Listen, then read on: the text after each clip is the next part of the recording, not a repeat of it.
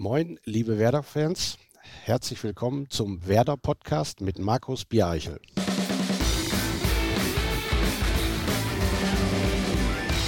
Herzlich willkommen auch von dieser Stelle zum Werder Podcast. Unsere digitale grün-weiße Belastungssteuerung präsentiert von Medientechnik Koik. Die Augen können tatsächlich geschont werden. Bei uns gibt es höchstens grün-weißes Kopfkino.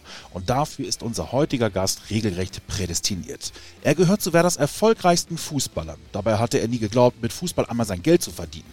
Mit Werder wurde er zweimal Pokalsieger, einmal deutscher Meister und Europapokalsieger, der Pokalsieger. Er spielte sogar mit der deutschen Nationalmannschaft bei den Olympischen Spielen in Los Angeles. Aber heute ist er bei uns zu Gast. Herzlich willkommen, Manfred Bockenfeld. Danke für die Einladung. Also Manfred, herzlich willkommen. Du wohnst im Münsterland, bist zurück zu den Wurzeln, da wo du aufgewachsen bist. Wie oft verschlägt es dich nochmal hier nach Bremen? Also ich sag mal so ungefähr so vier, fünf Mal im Jahr zieht es mich noch nach Bremen hin. Ähm, und äh, ich freue mich immer wieder aufs Neue, wenn mich jemand von Werder mal anruft und sagt, hast nicht Lust zum Spiel zu kommen. Es sind immerhin vom Münsterland, sind gut zweieinhalb Stunden zu fahren und äh, aber trotzdem, mein, die, also diese Strapazen nehme ich dann gerne auf mich.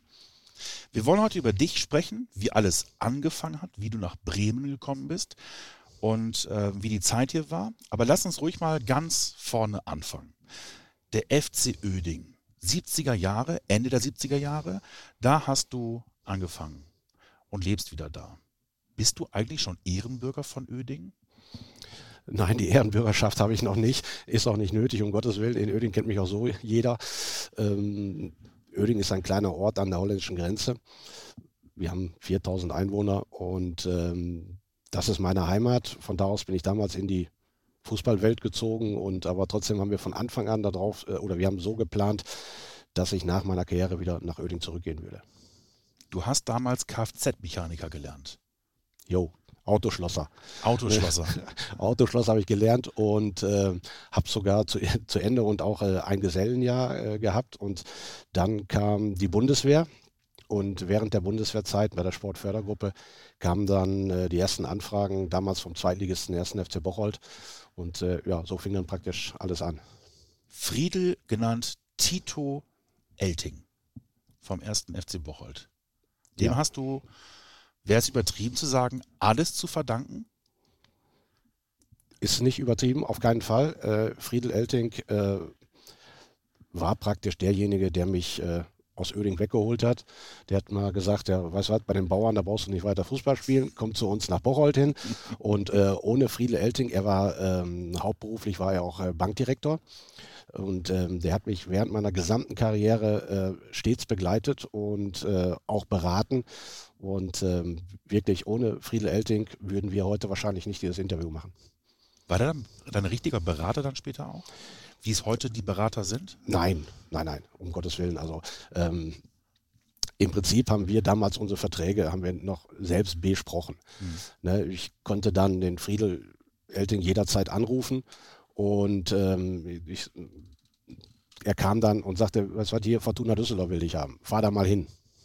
Ne, ja, dann bin ich da hingefahren und dann habe ich da das, das besprochen, was Fortuna mir angeboten hat und äh, sagte, weißt du komm, äh, unterschreib in Düsseldorf. Ne, du, ich hatte auch Anfragen von Köln oder von Leverkusen, aber da spielst du nicht, hat er gesagt, sieh zu, dass du ans Spielen kommst. Und äh, denn wenn du spielst, dann wird der Weg weitergehen. Wenn du auf der Bank sitzt in Köln oder auf der Tribüne oder sowas, dann bist du in zwei Jahren wieder hier. Ne, von daher, er war immer, man kann auch sagen, er war ein väterlicher Freund von mir. Ja. Also man muss noch mal sagen, dass der erste FC Bocholt spielte damals in der zweiten Bundesliga. Das war schon sehr hochklassig, logischerweise. Zweite Bundesliga Nord. War das damals ja, noch Nord? Richtig, richtig. Und das erste Spiel für den ersten FC Bocholt habe ich gegen den SV Werder Bremen gemacht mit, mit dem FC Bocholt und wir haben hier in Bremen. Damals war, glaube ich, äh, Werder war Absteiger aus der, äh, Bundesliga, äh, ja. aus der Bundesliga und wir haben hier 2 zu 1 gewonnen. Werde ich, werd ich nie vergessen, wir haben im Crest Hotel, hieß das damals, haben wir gesessen und ähm, natürlich haben wir auch eine Menge Glück gehabt, sonst gewinnt, gewinnt man nicht hier 2-1.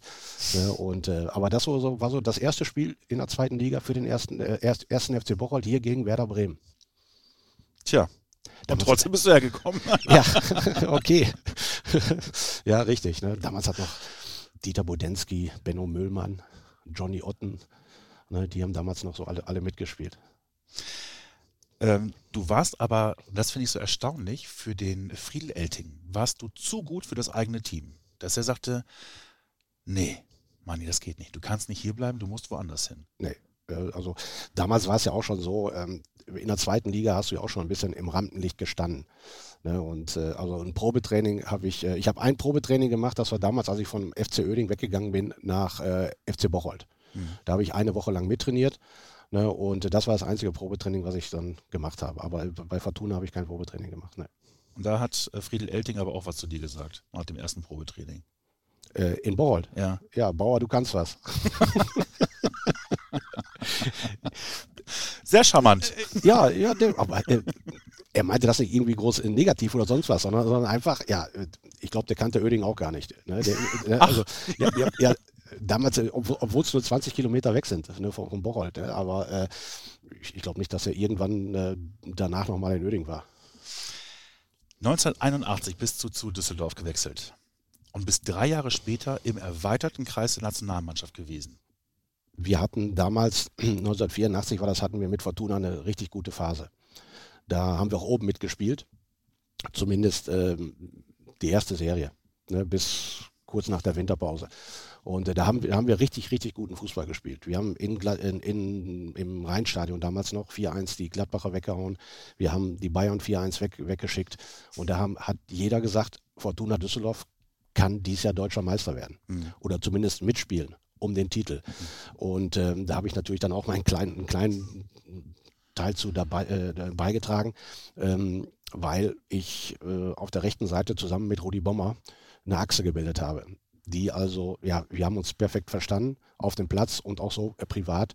Und äh, das hat so gut geklappt, dass wir dann auch praktisch zusammen zur Nationalmannschaft dann gekommen sind. Wir haben beide unser Debüt in Bulgarien gegeben, 1984. Er hat noch ein paar Länderspiele mehr gehabt.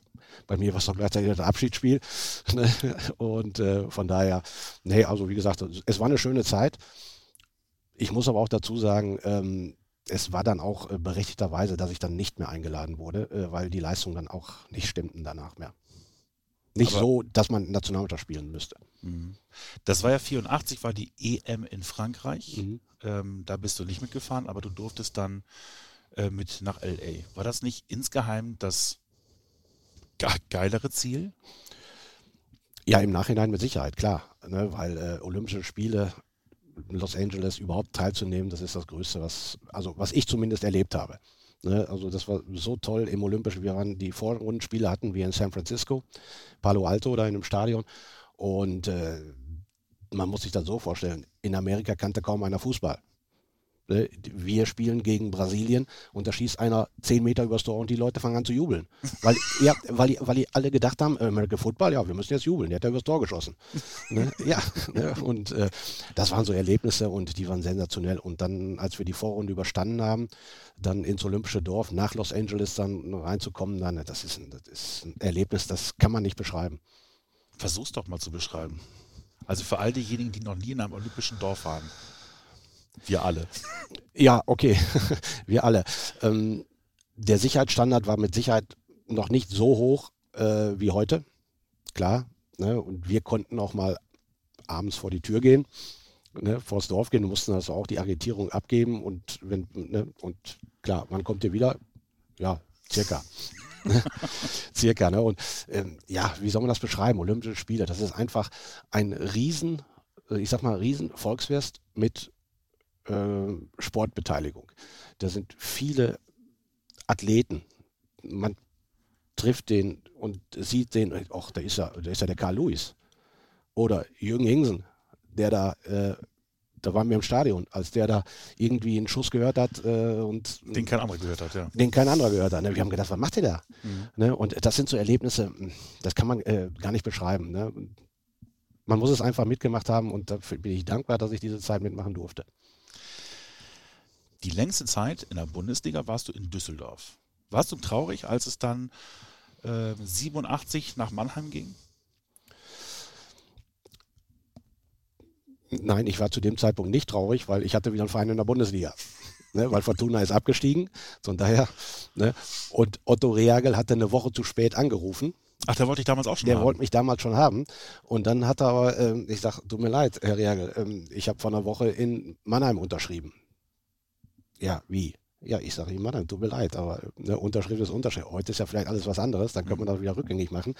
Ne, aber ähm, ja, ähm, dann bin ich dann, wie gesagt, nach Mannheim gegangen und klar, also mir war es recht, ich konnte weiter in der Bundesliga spielen.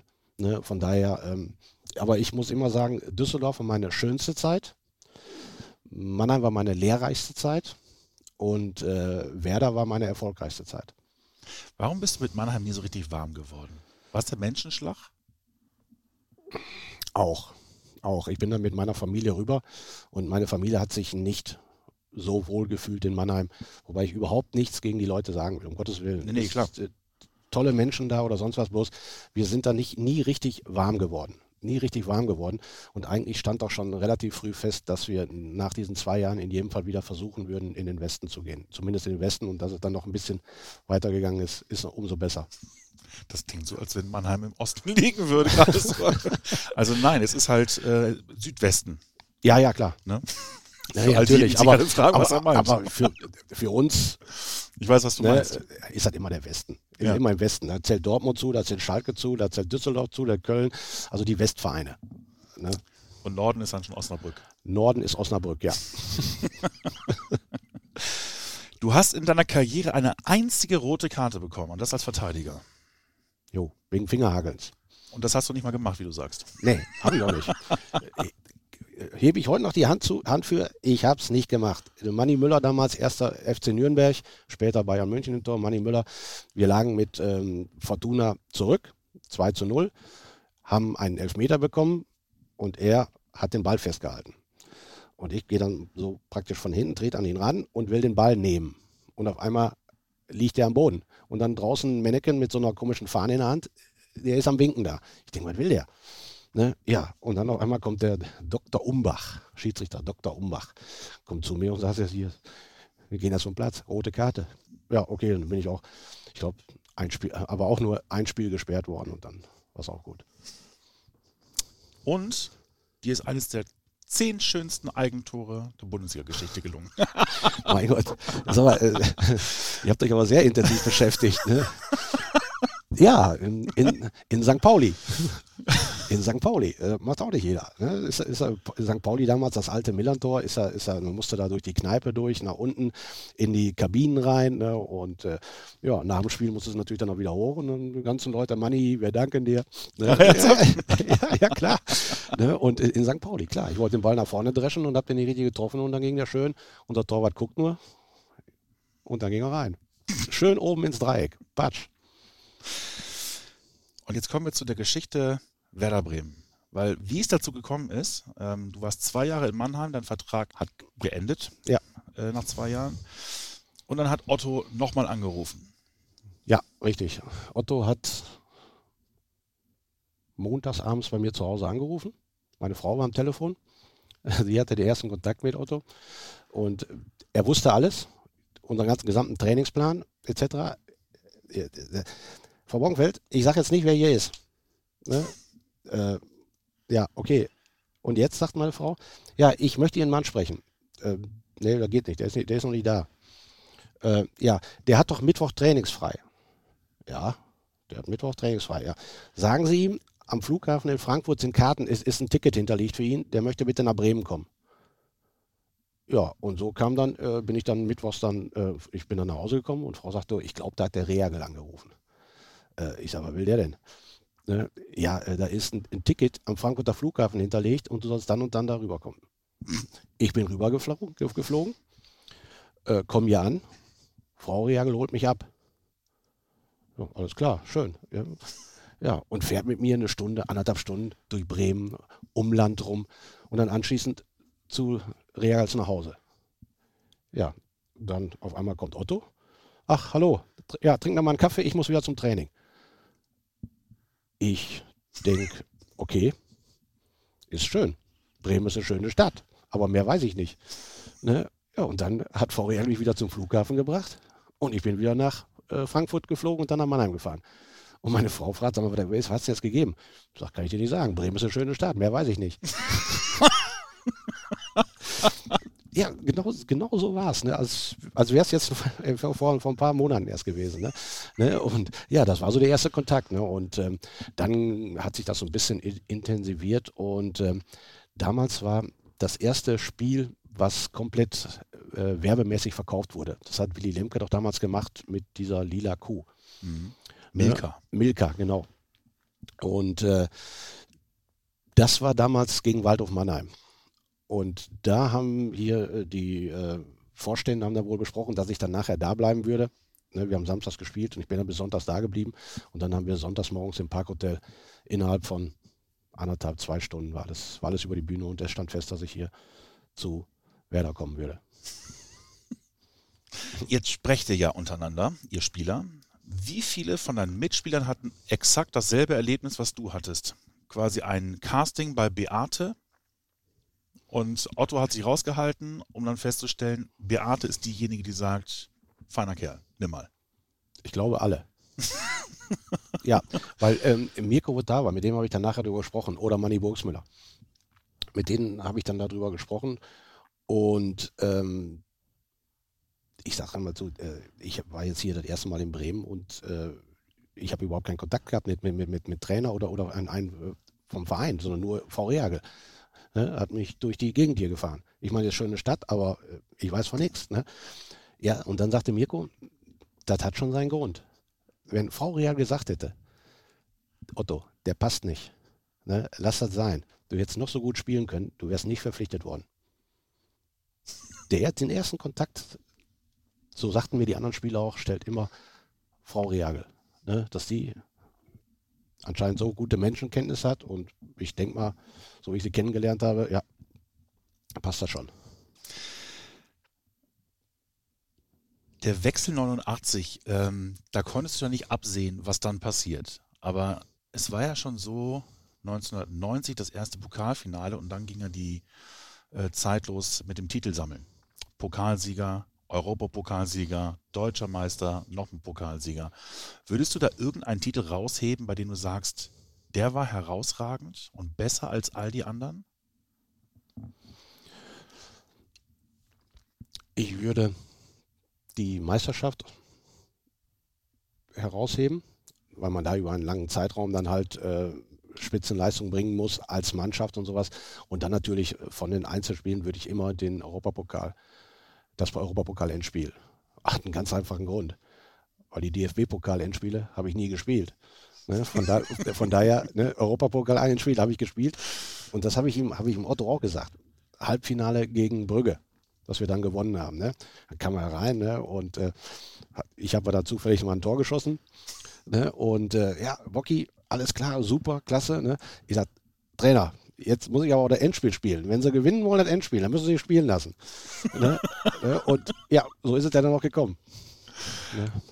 Es gab ein legendäres Treffen vor dem Viertelfinale gegen Galatasaray Istanbul im Santorini in Delmenhorst. Da hast du ja auch gelebt, glaube ich. Ja, ne? ja, richtig, richtig. Da ging es darum, was passiert, wenn ihr tatsächlich ins Finale kommen solltet oder den Pott gewinnt. Ja, wir waren da mit ein paar Spielern. Klaus Allers war dabei, Uli Borowka, Günther Herrmann, Olli Recko nicht. Wir waren öfter da ne, mit den Frauen zum Essen dann. Und ähm, ja, irgendeiner kam dann auf die, sag mal, äh, was machen wir eigentlich, wenn wir den Pott holen? Wie gesagt, im Viertelfinale, ja, ja. vor Galatasaray. Hm, keine Ahnung, was machen wir? Und dann auf einmal kam Uli Borowka auf die Idee, wir lassen uns alle eine Glatze schneiden. Klar, war ja schon ein bisschen später. Ne? Bis auf Klaus Allaus, der hat immer noch volles Haar heute, ne, ähm, haben alle dem zugestimmt. Ne, und äh, ja, und dann haben wir das Ding geholt. Und anschließend dann, ich weiß es gar nicht mehr, wo das war, hier in Bremen in, in der Stadt dann äh, vom, vom Spiel in Frankfurt. Genau, bevor wir losgeflogen sind, sind äh, wir dann zu dem Friseur hin und haben uns dann äh, die, ja, ich bin so Mackie, so ein bisschen ein bisschen, ein bisschen ist Ganz Glatze wolltest du nicht. Nee, ganz Glatze wollten wir nicht, haben wir die anderen auch nicht gemacht. Und, äh, ne, und ja, das, das äh, Schlimme war eigentlich, meine Frau und meine Kinder, die hatten mich noch gar nicht gesehen danach. ne? Die haben mich erst wieder gesehen im Fernsehen, ne? als wir gegen Frankfurt gespielt haben. Ne? Und meine älteste Tochter sagte, Mama, nee, der kommt hier nicht mehr rein. ja, und ja, so war das damals. Ne? Und ähm, ja, wir waren noch, glaube ich, anschließend direkt im, im Sportstudio nach dem Frankfurt-Spiel. Ne? Und äh, da wurde das natürlich klar. Da sieht dann die Lichter, die brennen von oben, das sieht dann natürlich ganz anders aus. Deine älteste Tochter ist auch wirklich Werder-Fan, kann das ja, sein? Ja, meine älteste Tochter ist Werder-Fan durch und durch. Sie wird am liebsten zu jedem Spiel kommen, zu jedem Spiel. Ist auch öfter im Stadion als ich. Und äh, durch und durch. Nicole ist durch und durch Werder-Fan. Äh, ja, der arme Mann. es gibt Schlimmeres, ehrlicherweise, als jetzt äh, eine Euphorie für Werder Bremen zu haben. Na, richtig, ja. Ähm, bleiben wir mal ganz kurz bei dem Europapokal-Triumph, weil da gibt es so viele schöne Geschichten. Angefangen mal bei dem Viertelfinale gegen Galatasaray Istanbul. Da wärmt ihr euch auf dem Platz auf und ehe ihr euch verseht, laufen eure Frauen auf Stöckelschuhen neben euch auf der Tatanbahn rum. Ja, Aschenbahn war es damals noch. Oder Aschenbahn. Eine Tatanbahn gab es damals noch nicht. Oder, oder, zumindest nicht da in, in dem Stadion von Galatasaray. Ne? Und ähm, ja, das ist da wohl in Istanbul so, ähm, die Frauen hatten Plätze, die normalerweise nur für Männer, damals gab es das leider Gottes noch, mhm. nur für Männer reserviert waren. Und dann, ja, auf einmal kam da jemand, ihr könnt hier nicht sitzen bleiben, das geht nicht, das ist zu gefährlich auch. Ja, und dann einmal machen wir uns warm. Da, ich laufe, glaube ich, ich meine mit Uli Borowka oder so. Ich sage, guck mal da vorne, das sind doch unsere Frauen, die da langlaufen, oder? Da sagt er, jo, was machen die denn da? Ne? Und dann sind die einmal praktisch quer um, also um, um, den, um den Platz drumherum und genau auf die andere Seite, auf die Tribünenseite. Und äh, ja, da hatten sie dann ihr Plätzchen. Hat euch das irgendwie beeinflusst? Nein. Du hast es zwar registriert, aber dann warst du schon wieder so fokussiert auf das Spiel, ne, dass das dann, äh, ja, und die, die Frauen waren in, in guten Händen. Hier, äh, der Herr Barkhausen damals noch, mhm. ne, der musste sich um die Frauen kümmern, der war offizieller Betreuer. Die waren alle in guten Händen und da haben wir, haben wir uns doch keine Gedanken drüber gemacht. Du hast dir während der Zeit des Europapokals auch darüber hinaus äh, mit Klaus Allofs ein Zimmer geteilt. Jo. Und ihr wart auch sehr ja, eng befreundet. Ja, richtig. Und er war ein bisschen älter als du, also hast du ihn wie genannt? Vater. Den Vater. Jo, na, nach dem Europapokalsieg sind wir beide dann oben auf unser Zimmer gegangen, auf den Balkon und er hatte auf einmal hatte er zwei Zigarren. Und die haben wir uns dann, wir sind ja keine Raucher, wir haben gebufft da so ein bisschen da rum, rumgequalmt. Und dann sage ich zu ihm, du Vater, wir haben das Ding. Wir haben das Ding. Ne? Und äh, Klaus, ja, ne, wir waren jetzt praktisch ja, fünf Jahre immer zusammen am Zimmer, ja. Und ähm, die Geschichte mit Klaus Allofs ist ja so skurril eigentlich, ähm, weil er ja völlig überraschend eingewechselt wurde äh, in diesem Europapokal-Endspiel. Und ähnlich überraschend war es dann ja auch ein Jahr später, in Stuttgart. Ja, richtig. Ähm, Im Finale, Europacup-Finale, hat er von Anfang an gespielt. Mhm. Er ist nicht eingewechselt worden. Und äh, ja, Klaus hatte immer, immer Knieprobleme und äh, normalerweise, wenn wir nach dem Vereinsarzt gegangen wären, wäre Klaus nie verpflichtet worden, weil das Knie, das war immer kaputt. Mhm. Ne? Aber egal, Tore. Ne? Tore, Schlitzohr und äh, er hat uns ja auch in dem Spiel ja das 1 zu 0 gemacht. Und ähm, ja, Klaus war praktisch ein Spieler, den so ähnlich, ich sage es mal, nicht ganz so, aber so ähnlich wie Pizarro heute. Mhm. Meiner Meinung nach kannst du ihn immer bringen, ne, kannst du immer bringen und musst immer damit rechnen, dass er irgendwie so ein verrücktes Ding macht und dann ein Tor macht. Mhm. Ne, und äh, so ähnlich war damals auch Klaus Allers oder anderer Spielertyp Manny Burgsmüller. Ne, das sind so Spieler, die, die, brauchst du einfach im Kader. Und jetzt bleiben wir mal bei dem 93er ähm, Meistertriumph in Stuttgart. Wer kam denn von euch auf die Idee, nach Schlusspfiff den Walzer zu tanzen? Och, Bist jetzt, du Tänzer? Um Gottes Willen. Nein, nein, nein. Ich selbst, äh, bei meiner Hochzeit, den Hochzeitstanz, habe ich äh, bei der Hälfte gecuttet. nee, nee, nee, nee, ich bin überhaupt kein Tänzer, um Gottes Willen. Aber ähm, irgendwie sind Andi Herzog und ich, wir sind uns in die Arme gelaufen und dann haben wir uns ein paar Mal gedreht und jeder meinte, das wäre ein Walzer gewesen. Ne? Also wenn ich das sah schon sehr gut aus. Ja, ja, aber wenn ich mir das heute angucke, wir sind da ein bisschen rumgehüpft, Arm in Arm und mehr nicht. Also wenn da ein Walzer, das ist schon sehr viel, äh, gehört schon sehr viel Fantasie dazu. Keine Idee, nicht vorher fest, festgelegt, nee. einfach, einfach so gemacht. Spontan. Im äh, im, im, im, Jubel und, und, und in, in, der, in der Euphorie einfach äh, ganz spontan.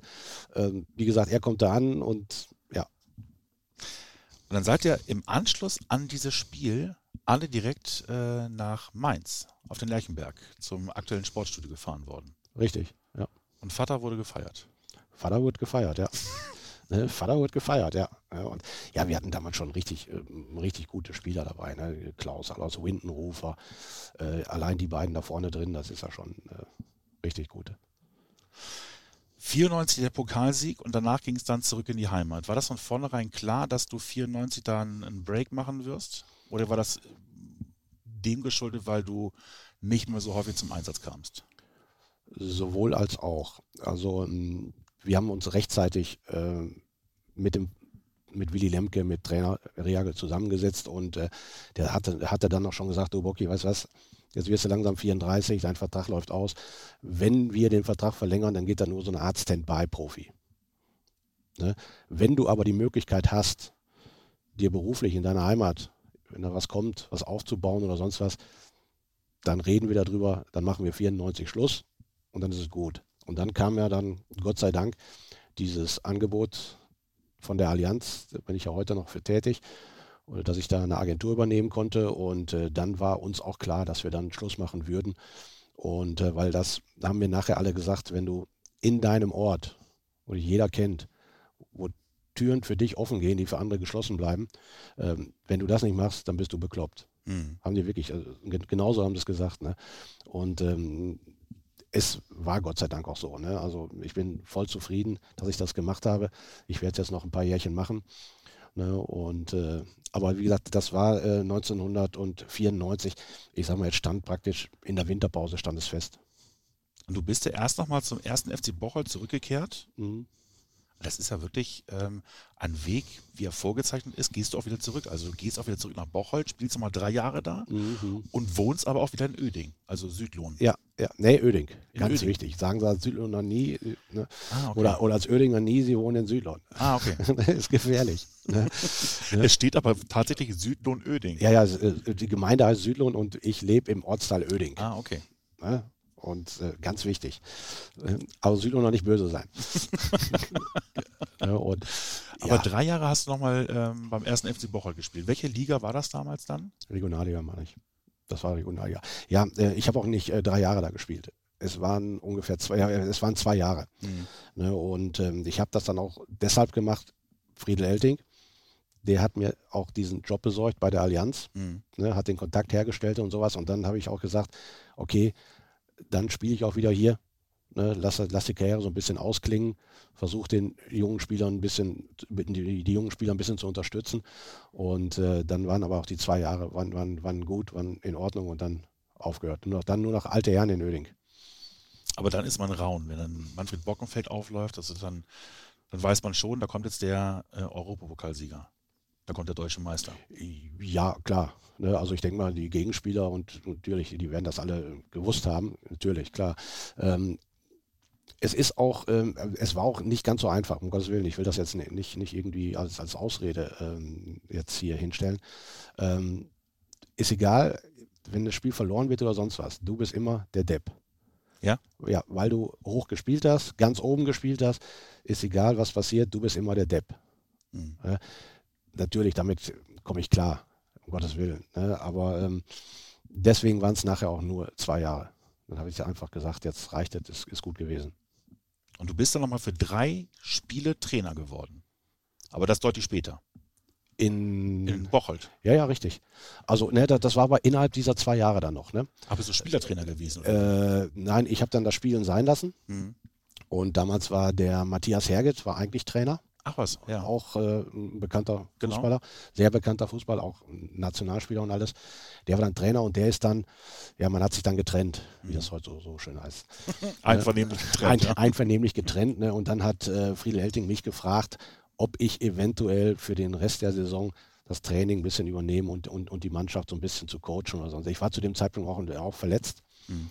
Ne, konnte also auch nicht, auch nicht spielen und äh, dann habe ich natürlich gesagt, klar, ich mache das für die, ich sag mal, waren das drei, vier Spiele höchstens. Hat aber nicht dafür gesorgt, dass du Bock hattest, noch mehr Spiele zu machen. Als Trainer? Ja. Nee. nee ich habe ja den Trainerschein, habe ich ja. Mhm. Ne, und ähm, den habe ich aber damals nur gemacht, auch zur Werderzeit in der mhm. Sportschule in Hennef. Ähm, falls mal irgendwie beruflich nachher nichts Vernünftiges dabei sein, also dann habe ich mir gedacht, okay, mach mal den Trainerschein, er ist ja nicht weg. Mhm. Ich habe aber nie dann irgendwie richtig Trainer gemacht und ich hatte, wir hatten auch keine Lust mehr darauf. Wir wollten wieder nach Hause. Mhm. Ne, als wir von Bremen weg wir wollten wieder nach Hause und dann hätte ich auch keine Lust gehabt, mal da wieder ein Jahr zu sein, da äh, zwei Jahre. Nee. Wir kommen jetzt mal zu unserer Rubrik, die nennt sich Schnellfragerunde. Der schönste Moment im Weserstadion war für mich das 1 zu 0 gegen Brügge. Ich glaube, hättest du jetzt das 2 zu 1 von Bocholt gegen Werder gesagt, wäre hier gleich was los gewesen. okay. Das größte Fußballwunder, das ich erlebt habe. Das größte Fußballwunder, das ich erlebt habe. Würde ich sagen, die plötzliche Formanstieg oder äh, das, die, diese Erfolgsserie von Fortuna Düsseldorf seinerzeit. 1984. Musik bedeutet für mich. Nichts. Gar nichts? Ich höre gerne Musik, klar. Ne, aber ich habe jetzt nicht irgendwie, dass ich den höre, den höre oder die höre oder irgendwie was. Nee, um Gottes Willen. Mein Lieblingslied. Ma Mama von Heinche. Ernsthaft? Ja. Mama, sollst doch nicht um deinen Als kleines Kind habe ich das mal, da war Heintje, der kam gerade auf, ne? Und äh, ja, da habe ich das ab und zu mal so mitgesungen, oben, wenn du im Bett gelegen hast. Und äh, ja, das bleibt immer noch in meinen Ohren drin. Mein Lieblingsstadion. In Barcelona. Ja? Ja. Bei dem Supercup. Genau, der europäische Supercup war es. Ne, das ist, das ist schon, ja. Ja. Mein Lieblingstrainer. Otto. Ach, ernsthaft? Ja. Jetzt Friedel Ott- Elton. Nee, nee, nee, nee. Ähm, mein Lieblingstrainer wirklich Otto Reagel. Otto hätte man auch mitten in der Nacht anrufen können und sagen, Trainer, ich habe das und das, äh, können wir drüber reden? Hätte er gesagt, okay, wir treffen uns jetzt gleich in einer Stunde. Ja? Ja, mit Sicherheit.